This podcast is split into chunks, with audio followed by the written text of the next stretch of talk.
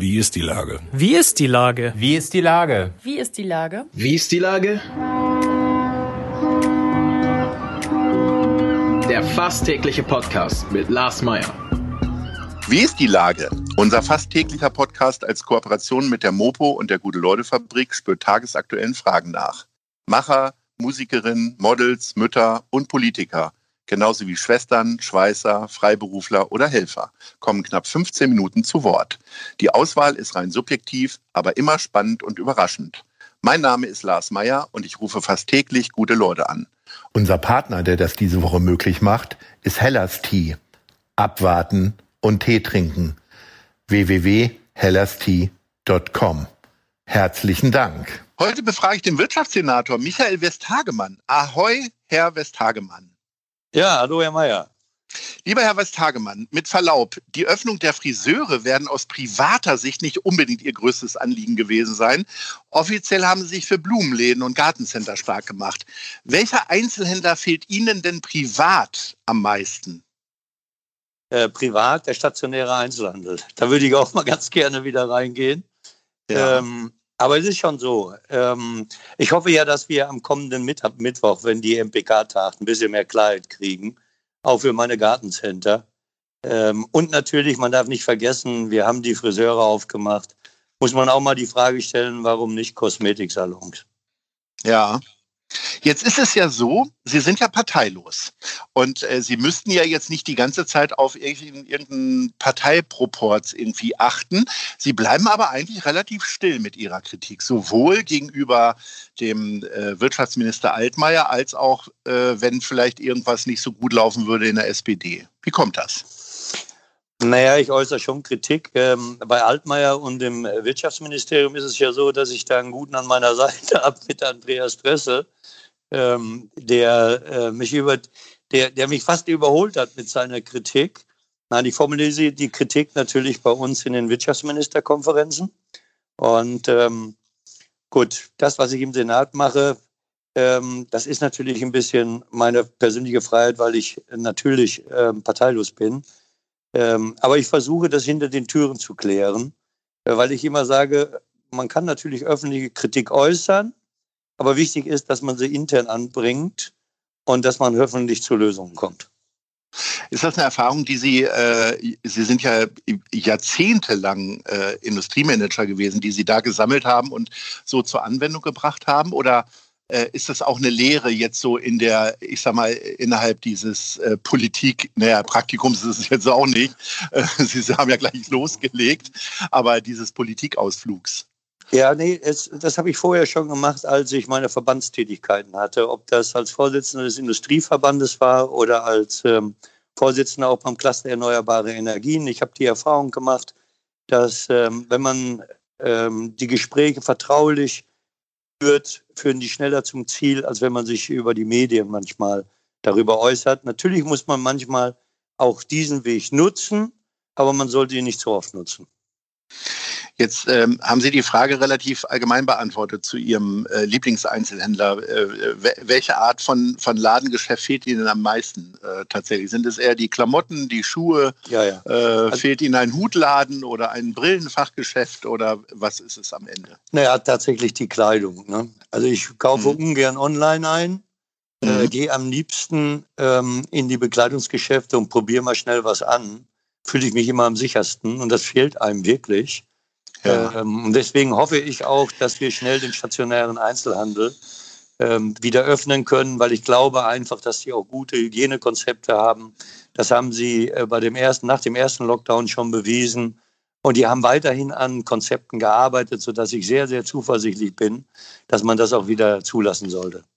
Jetzt gehen ja einige Bundesländer machen ja doch nochmal wieder so eine eigene Runde irgendwie. Ähm, aber da haben sie natürlich auch mit, äh, mit äh, Herrn Tschentscher einen sehr harten Chef, der natürlich auch als Mediziner da nochmal ganz anders argumentieren kann. Zumindest hören sich seine Argumente äh, meistens immer viel besser an. Gibt es da immer mal wieder Diskussionen drüber? Will er immer anders als Sie wollen oder wie läuft das? Na, ist natürlich so, dass er äh, auf dem Gebiet natürlich schon der Erfahrene ist und ähm, ist ja auch vom, von Hause aus äh, Laborarzt, sodass ich ihm auch vertraue gewisse Situationen besser einschätzen zu können. Nein, was man sich wünscht, ist natürlich das, was wir äh, auch aus der Bevölkerung als Feedback bekommen, dass es uns nicht gelingt, einheitlich vorzugehen. Ich weiß, wie schwierig das ist, aber wir haben am Freitag nochmal in der Wirtschaftsministerkonferenz gefordert, dass wenn es eben geht, dass wir zu einheitlichen Vorgehensweisen kommen, obwohl das immer ein Unterschied ist, ob du ein Flächenland bist oder ob du ein Stadtstaat bist. Bei uns ist natürlich alles viel enger auf einem Raum und deswegen müssen wir an der einen oder anderen Stelle auch sicherlich ein bisschen vorsichtiger sein. Ja, und trotzdem müssen wir gucken, wie kommen wir langsam auch mit der Wirtschaft wieder voran. Fühlen Sie sich als Politiker trotzdem immer mal auch wieder getrieben von Lobbyisten und Kampagnenarbeit? Also ich habe das Gefühl gehabt, irgendjemand kam auf die Idee, Friseure sind jetzt mal eine gute Idee, äh, die zu fordern. Zack, äh, wurden die Friseure wieder aufgemacht. Jetzt hat am letzten Wochenende der Chefredakteur der Süddeutschen gefordert, dass man die Buchläden wieder aufmachen, weil sie auch im Grunde ein täglicher Bedarf äh, einen täglichen Bedarf stillen, nämlich tatsächlich an Kultur und Wissenswertem. Äh, ist es tatsächlich so, äh, dass da manchmal echt die Vernunft aussetzt und die Leute, die am lautesten schreien, dann ihr Recht bekommen? Ja, zumindest äh, versuchen sie sich so zu artikulieren. Das nehme ich natürlich auch wahr und ich sehe das ja auch an, an meinen E-Mails, die ich da von den Verbänden bekomme und frage mich dann manchmal, Mensch, kann man da auch nicht seitens der Wirtschaft ein bisschen abgestimmter vorgehen? Weil ähm, ehrlicherweise so gewisse Einzelinteressen, die man dann ganz stark nach vorne bringt, die helfen uns am Ende des Tages auch nicht weiter. Wir müssen verbindlich über alle Betroffenen reden und müssen uns anschauen, wie können wir äh, da den Betroffenen auch helfen. Ich habe da immer mein Thema, meine Schausteller oder die Veranstaltungsindustrie, die ja schon so lange gebeutelt ist. Und da müssten wir mal hinschauen, tun wir auch bin ich viel im Gespräch, äh, gemeinsam mit äh, unserem Finanzsenator, damit man auch diese Gruppen einfach ähm, mit einbezieht. Ich würde so offen wie es eben geht über alle Bereiche sprechen wollen. Und wie können wir den Betroffenen am schnellsten helfen?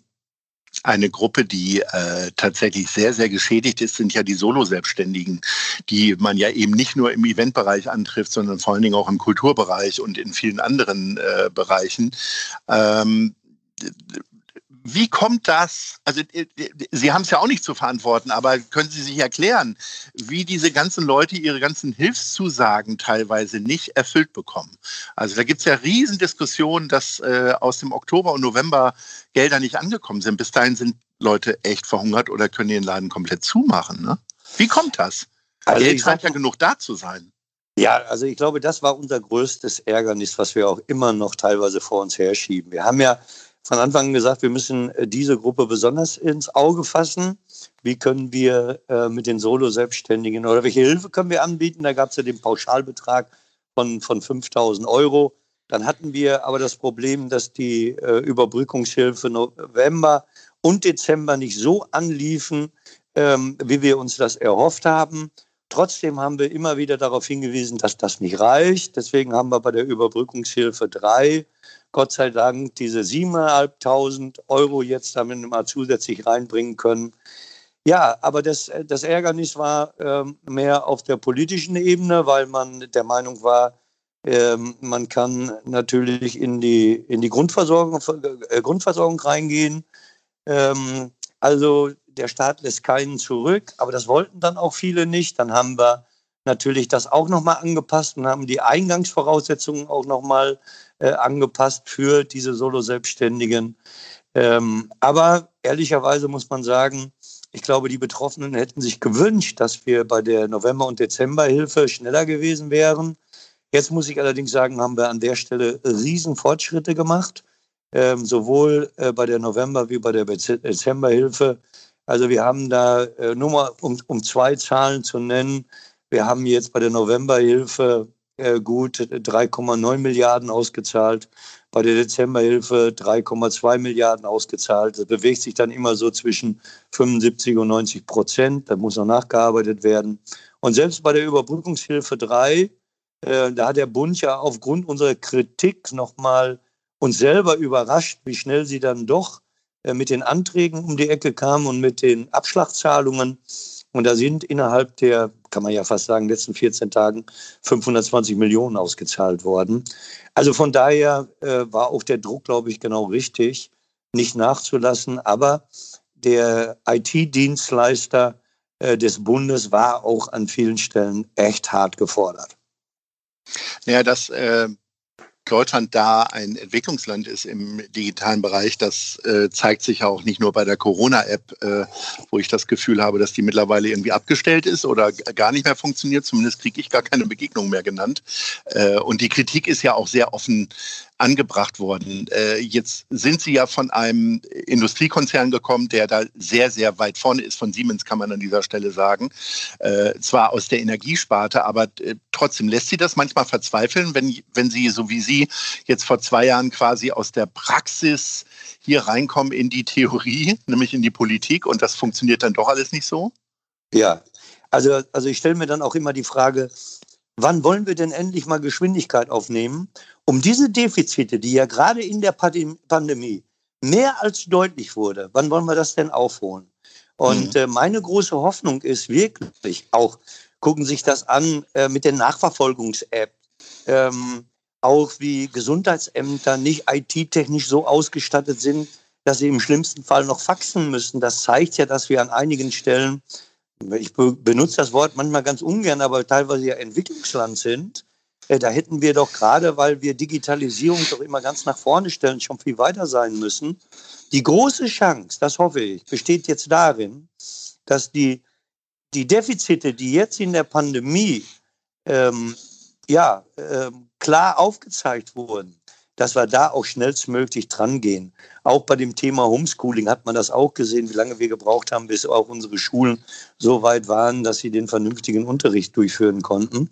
Und ich glaube, wir haben noch mehr blinde Flecken, die wir unbedingt angehen müssen. Zeigt auch jetzt die Diskussion, können wir nicht mit Hilfe auch von Schnelltest, mit Apps, ähm, auch den, den, den Wirtschaftsbereich nicht noch unterstützen, indem wir auch darüber nachdenken, wie kriegen wir Zugangskontrollen besser geregelt. Also mit Technologie lässt sich eine ganze, ganze Menge machen. Und das äh, haben wir jetzt ja gerade auch gesehen oder wir brauchen nur in andere Länder schauen, wie nach Israel oder, oder wie nach Österreich, die solche Technologien dann auch nutzen und einsetzen. Aber Sie haben ja vorhin auch schon über die Unterschiede zwischen Stadtstaaten und äh, Flächenbundesländern gesprochen. Wäre das jetzt nicht mal etwas, wo Hamburg die Voraussetzung auch hätte, nämlich die Kohle und auch die Bereitschaft, äh, müsste ja jetzt mal gekitzelt werden, dass wir da jetzt mal so ein bisschen so einen Sprung nach vorne machen und auf einmal, ich sag mal, das Baltikum von Deutschland werden, weil das Baltikum wird ja immer herangezogen äh, tatsächlich für äh, digitale Maßstäbe, die ganz weit vorne sind und so weiter. Ja, ich bin ja dabei, dass wir genau diese Chance viel, viel stärker nutzen. Deswegen haben wir ja auch jetzt während der Corona-Zeit auch viele Programme auf den Weg gebracht, gerade auch im Bereich der Digitalisierung. Das ist der eine Punkt. Der zweite Punkt ist, wo sind die Innovationsfelder, die wir ähm, ja noch stärker forcieren müssen? Da haben wir auch einen klaren Plan. Ähm, und äh, ich hoffe einfach, dass wir dort ähm, die richtigen Themenfelder jetzt gemeinsam mit den unterschiedlichen Branchen und Wirtschaftsbereiche auch jetzt mal ähm, ja, nach vorne treiben können. Hamburg kann das eine Riesenchance sein, weil ich sage immer, wir müssen doch in der Lage sein, äh, unsere kurzen Entscheidungswege, das ist ja auch ein Vorteil eines Stadtstaats, so hinzubringen, dass wir uns doch absetzen können von einigen Flächenländern, die es da auch schwieriger haben. Und deswegen sehe ich das Ganze ehrlicherweise auch als eine Chance, Hamburg und nicht nur Hamburg, sogar vielleicht Norddeutschland besser positionieren zu können. Lieber Herr Westhagemann, unsere Gesprächszeit ist schon wieder zu Ende. Ich wünsche Ihnen ein glückliches und vor allen Dingen sehr starkes Händchen, da voranzugehen. Ich glaube, man hört, dass Ihnen das sehr, sehr wichtig ist. Und das wäre ja, das ist ja im Grunde der erste Schritt dahin, dass es sich bessert, was die ganze digitale Sache hier angeht in Hamburg, die ja sehr häufig sehr negativ besprochen wird. Bedanke mich für Ihre Antworten, Ihre Ansichten und hoffe, dass wir uns bald widersprechen. Ahoi. Ja, das hoffe ich auch. Herr Mayer, vielen Dank und Glück auf. Glück auf. Dieser Podcast ist eine Produktion der Gute-Leute-Fabrik und der Hamburger Morgenpost.